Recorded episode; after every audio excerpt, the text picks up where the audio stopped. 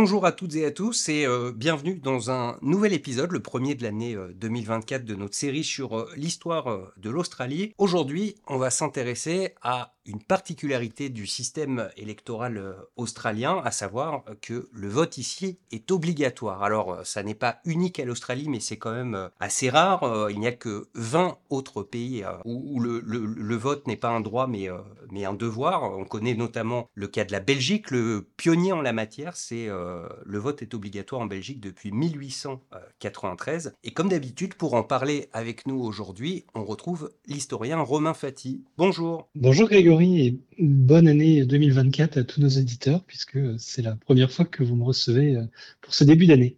Absolument. Alors contrairement à ce qu'on pourrait euh, euh, supposer, le vote n'a pas toujours été obligatoire en Australie. Il l'est devenu dès 1915 dans l'État du Queensland, qui a été pionnier en la matière en Australie. Puis quelques années plus tard, ça a été euh, adopté également par euh, la Nouvelle-Galles du Sud et l'État euh, du Victoria, et puis au niveau fédéral en 1924. Alors, je le rappelle, hein, la Fédération australienne en 1924 n'a que 23 ans, elle a été créée en 1901. Qu'est-ce qui a poussé les législateurs à changer les règles Alors, la réponse la plus concise que je puisse faire, c'est le manque de participation.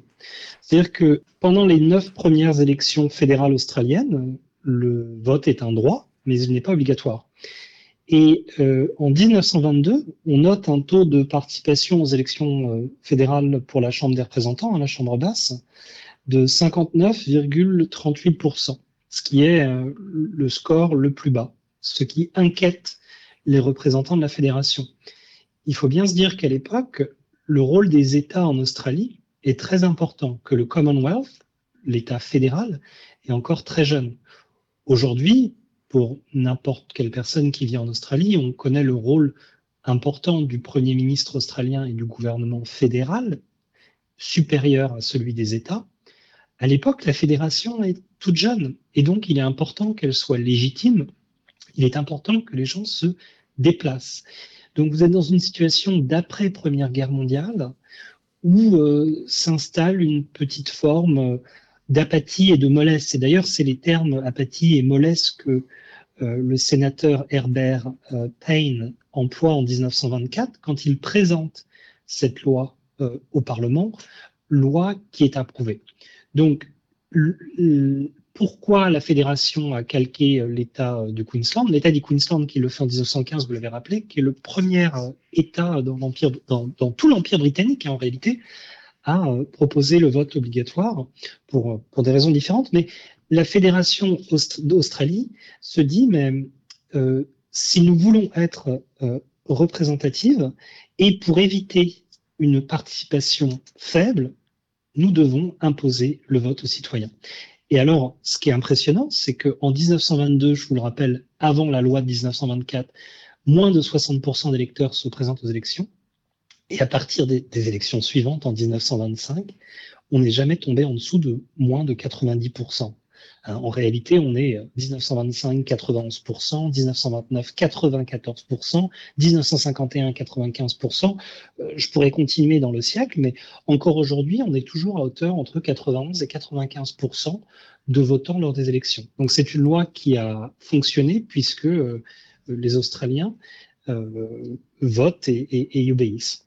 Alors, je reviens sur euh, euh, ce que vous mentionniez euh, tout à l'heure, la très faible participation lors des élections de 1922. J'avais vu qu'en 1919 aussi, on était en dessous des 70% de, de, participation.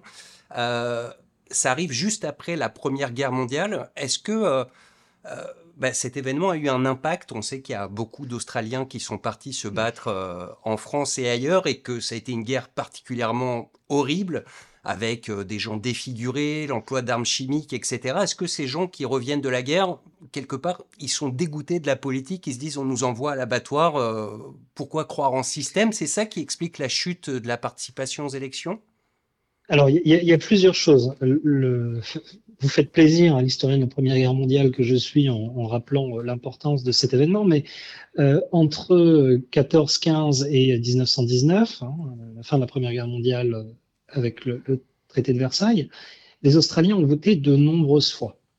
Et surtout, les Australiens se sont divisés par rapport aux, aux référendums qui ont été organisés sur la conscription. Les Australiens envoient des soldats euh, qui sont volontaires. Or, en 1916 puis en 1917, le Premier ministre de l'époque, euh, Billy Hughes, essaye d'imposer la conscription, comme c'est le cas en France, comme c'est le cas en Grande-Bretagne à partir de 1916, euh, et les Australiens se divisent. Hein. Aujourd'hui, le mythe des Anzacs, de l'Australie unifiée pendant la Première Guerre mondiale, mais en réalité, c'est n'importe quoi.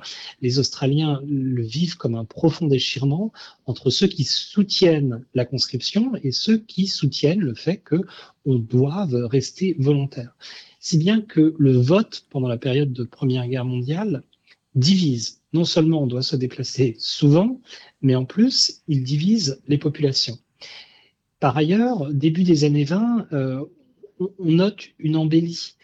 Je pense qu'on est d'autant moins enclin à se déplacer quand le vote n'est pas obligatoire, quand on est dans une situation où les choses vont un peu mieux.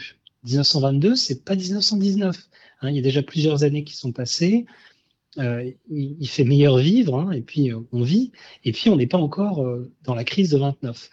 Donc la réalité, c'est que les, Australiens ne, sont pas trop mal. Hein. On est dans un pays qui repart. Alors effectivement, il y a eu beaucoup de morts pendant la Première Guerre mondiale, mais, les morts ne sont plus là. Donc c'est les vivants qui, qui décident. Et je pense que cette apathie, elle est aussi le résultat d'un pays où les choses vont plutôt bien. Et il faut la replacer aussi dans l'histoire euh, droits, du droit de vote en Australie. Hein. Très tôt, 1894 euh, de mémoire, mais je ne voudrais pas me tromper, euh, l'Australie méridionale, donc South Australia, introduit le droit de vote des femmes, hein, qui est généralisé en Australie à partir de 1902. Donc, on est encore dans le début d'un pays qui cherche son, non pas son système électoral, mais la manière d'optimiser ce système électoral par le vote. Qui vote et quand et est-ce que c'est obligatoire ou pas? Donc, c'est les, les 20, 30 premières années de la fédération. Ok, alors j'ai plus les dates précises, mais on a dit donc euh, vote obligatoire dès 1915 en, dans le Queensland, euh, je crois dans les années 20 en Nouvelle-Galles du Sud, euh, Victoria, Tasmanie, et par contre il y en a deux qui traînent un petit peu des pieds sur ce sujet, c'est bah, justement l'Australie méridionale où ça ne devient obligatoire qu'en 1936 et 1942 pour l'Australie occidentale. Pourquoi ces deux États ont attendu aussi longtemps? Parce qu'ils font partie des États les moins peuplés à l'époque, avec la Tasmanie. Hein, c'est-à-dire que le, collège électoral euh, d'Australie méridionale, donc, dont la capitale est Adélaïde, et d'Australie occidentale, dont la capitale est Perth, euh, est beaucoup plus restreint. Et par, ailleurs, euh, ce sont des États un peu plus conservateurs.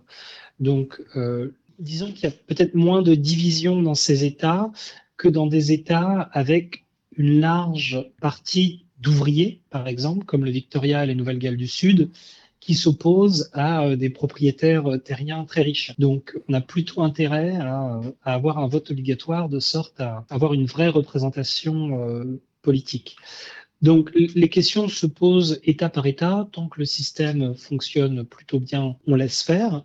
Et puis, il faut dire qu'il y a certains gouvernements, et c'est le cas, c'est le cas au niveau fédéral en Australie, euh, qui se disent oh là là, imposer quelque chose, euh, c'est pas très bien vu au sein de la population. Si bien que euh, en 1924, quand la loi fédérale pour euh, le vote obligatoire est proposée, elle n'est pas proposée par le gouvernement, elle n'est pas proposée par un parti, elle est proposée par un sénateur qui se trouve avoir le soutien de, de, plein de, représentants dans dans plein de partis différents. C'est-à-dire que le gouvernement de l'époque ne veut pas être associé avec euh, le fait d'obliger euh, euh, quelqu'un à, se présenter au vote. Donc les contextes ici sont assez importants pour comprendre les, dates, mais la réalité c'est que ça fonctionne bien et c'est pour ça que dès que le Commonwealth, donc l'État fédéral le fait en 1924, d'autres États lui emboîtent le pas quasiment immédiatement et dans les 10-15 ans qui suivent. Dernier point sur le vote obligatoire et son étendue sur la population australienne. Les aborigènes, euh, qui ont obtenu le droit de vote plus tard que le reste de la population, euh, n'ont pas été soumis à ce devoir de vote euh, en même temps que tout le monde. C'est arrivé beaucoup plus tard, en fait. Oui, alors pour euh, là c'est un petit peu plus compliqué, mais le Commonwealth Electoral Act de 1962 euh, donne aux aborigènes et aux populations des îles de Torres le droit de s'inscrire sur les listes électorales. Donc ils ont le droit de s'y inscrire, ils ont le droit de voter aux élections fédérales, ce qui fait que d'autres États où ce n'était pas nécessairement le, cas avant euh, emboîtent aussi le pas au gouvernement fédéral. Mais ce droit n'est pas une obligation. C'est à partir de 1984, euh, avec euh, le Commonwealth Electoral Amendment Act de 1983 qui prend donc euh, effet l'année qui suit, que le vote pour les aborigènes devient également obligatoire. Ok. Alors, vous le disiez tout à l'heure, l'une des conséquences directes du vote obligatoire, c'est que bah, nécessairement, le taux d'abstention est extrêmement faible. Vous l'avez dit, la participation aux différentes élections depuis euh, que le vote est obligatoire n'est jamais tombée en dessous de 90%. C'est un chiffre euh, qui ferait rêver euh, la plupart des, pays européens où le vote n'est pas obligatoire. Et ça veut dire aussi autre chose, c'est que les personnes qui sont élues aux différentes élections ne subissent pas de procès en légitimité comme on peut le voir en France, aux États-Unis ou ailleurs. Enfin, je pense par exemple pour donner un exemple très concret euh, en France, lors des dernières élections municipales, alors Bien sûr, on était en pleine pandémie de Covid, ça a été un petit peu euh, compliqué, mais par exemple, une ville comme Créteil, en banlieue parisienne, 77% euh, d'abstention, et au final, le maire qui a été élu, eh bien, il a recueilli moins de 7000 voix sur 44 euh, 000 électeurs inscrits, et il va tenir avec ça pendant 6 ans à son poste. C'est un problème que ne rencontrent pas les élus australiens. Oui, tout à fait. Alors, au-delà de l'abstention, hein, dans une ville comme Créteil, où je pense qu'il y a un fort sentiment d'abandon des populations de banlieue, euh, qui en fait, quand elle ne vote pas, envoie aussi un signal euh, qu'on ferait fort bien d'adresser. La question de la légitimité, si on prend par exemple au niveau national, il n'y a pas que le vote obligatoire il y a la structure du vote. Hein, C'est-à-dire qu'en France, euh, pour les élections présidentielles, par exemple, c'est un suffrage universel direct à deux tours. Ce qui fait que, par exemple, le président actuel, M. Emmanuel Macron, a reçu 20% du vote des inscrits, un tout petit peu plus que ça. Donc, euh, vous vous présentez au premier tour, vous recevez 20%, ce qui vous autorise à aller au deuxième tour et euh, à être élu. Donc, en réalité, la partie des personnes qui vous ont choisi est assez faible. Alors, je ne fais pas de procès de légitimité au président Macron en particulier. C'est simplement la structure de notre système électoral qui veut cela. Cela étant dit, en Australie, non seulement vous avez le vote obligatoire, mais vous avez le système de vote préférentiel. Pour euh, donner euh, une explication qui soit compréhensible à, nos éditeurs euh, français qui nous écouteraient en France, si par exemple vous avez 15 candidats aux élections présidentielles, qui n'existent pas ici puisqu'on a un Premier ministre, mais mettons dans le cadre français, vous devriez remplir les numéros de 1 à 15. Hein, C'est-à-dire que vous devriez classer votre préférence entre euh, M. Macron, M. Mélenchon, Mme Le Pen, euh, M. Roussel, etc., euh, etc.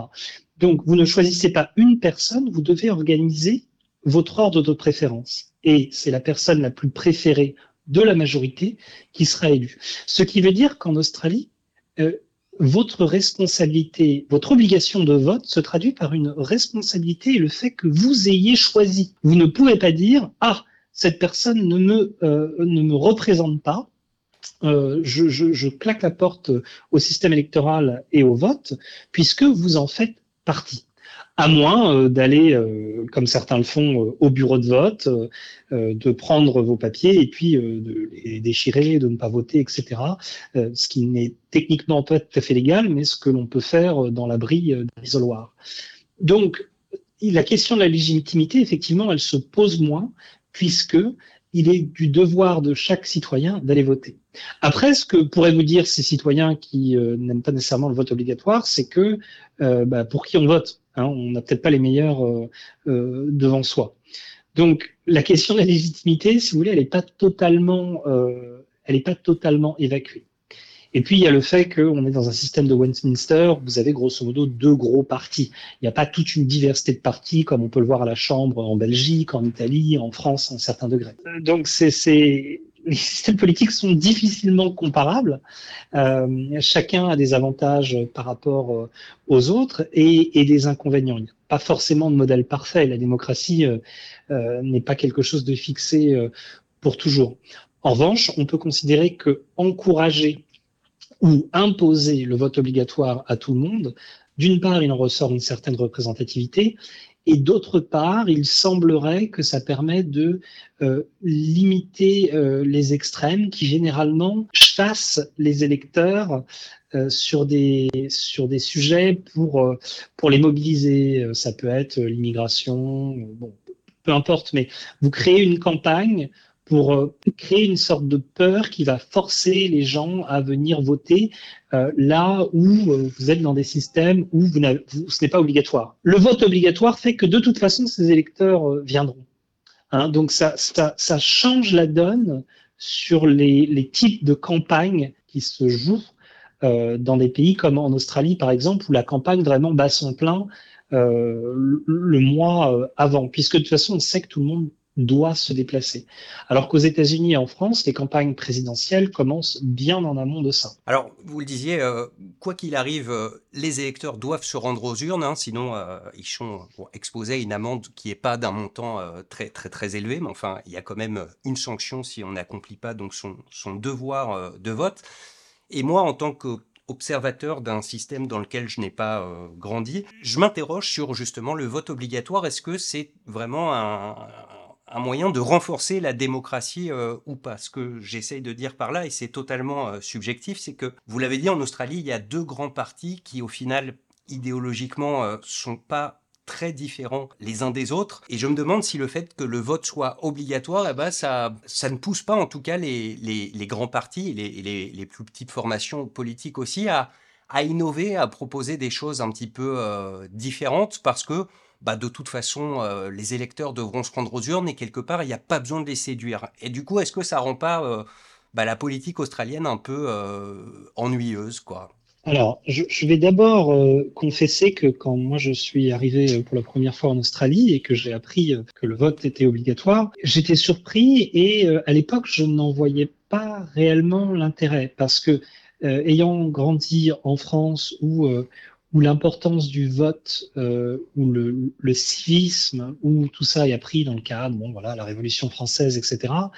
Euh, c'est un, un, beau devoir, c'est un devoir noble, et donc à partir de ce moment-là, euh, il est complètement euh, euh, nul de, de, de, ne pas euh, l'utiliser. Donc en l'occurrence, à l'époque, je me disais, ben voilà, si ces personnes-là ne veulent pas voter, tant pis pour elles, euh, elles n'en sont pas dignes. Hein. et, et, et j'avais cette, cette approche simpliste, hein, je dois l'avouer, de l'obligation ou non du vote.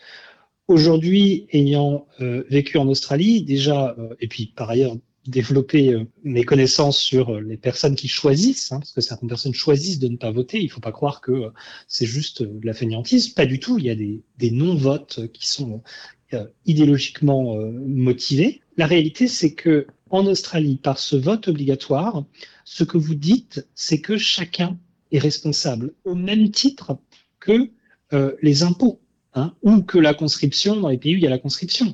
Il y a certaines choses, quand vous vivez dans un État-nation, auquel euh, vous ne pouvez pas échapper. Bon, vous ne pourrez pas échapper au fisc et à Bercy. Eh bien, en Australie, vous ne pouvez pas échapper euh, à l'ITO et puis vous ne pouvez pas échapper au vôtre. Quand vous n'allez pas voter, donc par exemple, les dernières élections, je crois que le taux de participation était à peu près de 92%, ce qui veut dire que 8% des, gens n'ont pas été votés. Dans ces 8%, 7% euh, avaient une excuse valable. Ça peut être je suis malade, ça peut être euh, c'est contre ma religion, ça peut être il y avait la rivière a débordé, j'ai pas pu me rendre. Voilà. Mais ceux qui n'avaient pas d'excuses valables, on leur donne systématiquement une amende. Et ceux qui ne la payent pas sont emmenés au tribunal. Oui, j'ai vu que ça concerne 2 à 3 000 personnes à chaque élection. Euh, c'est à peu près 1% du, du, du, corps électoral qui est pénalisé euh, par les amendes. Et, euh, et, et, dans ces 1%, il y a une minorité qui est effectivement emmenée au tribunal. Donc, non seulement le vote est obligatoire, mais l'État va effectivement surveiller que vous vous acquittiez de ce devoir. Est-ce que ça renforce la démocratie? Ça, c'est une question extrêmement difficile parce que vous avez plein de systèmes de démocratie. Euh, vous avez euh, le, modèle suisse, hein, où la démocratie est très locale, elle est au niveau des cantons. Vous avez euh, le modèle français, vous avez le modèle américain. La démocratie en tant que concept, c'est euh, le pouvoir par le peuple et pour le peuple. Et la manière d'organiser ça, euh, vous avez, vous avez tout un tas de, choses différentes sur le spectre de la démocratie. En revanche, le vote obligatoire fait que, en Australie, je trouve, hein, j'ai peut-être tort, le système politique ou la classe politique est quand même plus à l'écoute des Australiens. Hein, c'est-à-dire qu'en France, eh c'est peut-être aussi la structure parisienne euh, étatique où euh, voilà, euh, l'État dit la loi pour vous et puis vous obéissez. En Australie, la démocratie représentative et le vote obligatoire font que si par exemple j'ai envie qu'un rond-point soit installé en bas de la route, je peux écrire à mon à mon membre local, peu importe qu'il soit du parti que je soutienne ou pas, puisque de toute façon, j'ai participé à ce vote obligatoire où euh, ce membre du Parlement a été élu par un classement préférentiel. Donc, même si cette personne n'est pas du parti que je préfère, elle est, ou il est, euh, mon représentant. Et donc, il y a un certain niveau d'écoute. Je trouve que les personnalités politiques australiennes, que ce soit au niveau de l'État ou au niveau fédéral, euh, sont beaucoup plus à l'écoute en disant, ben voilà, qu'est-ce que veut la population? Euh, on va essayer de travailler pour, euh, pour, pour, leur donner ça, plutôt que de partir sur des grands projets ou des programmes. Ah, le programme, le programme, le programme. Dès qu'il y a une élection présidentielle en France, il faut des programmes. Hein, des programmes, on va faire ceci, on va des réformes, etc. très bien, mais là, c'est la vision d'un parti ou d'un homme ou d'une femme. Euh, je vous propose ceci, est-ce que vous acceptez ou non? Alors que la politique en Australie se fait plutôt à l'inverse. Euh, Qu'est-ce que veut la population? Et ça va devenir euh, ma plateforme électorale. Très bien. Eh bien, merci beaucoup pour toutes ces explications, Romain Fati. Et on se retrouve très prochainement pour un nouvel épisode. Je vous remercie. Bonne journée à tous.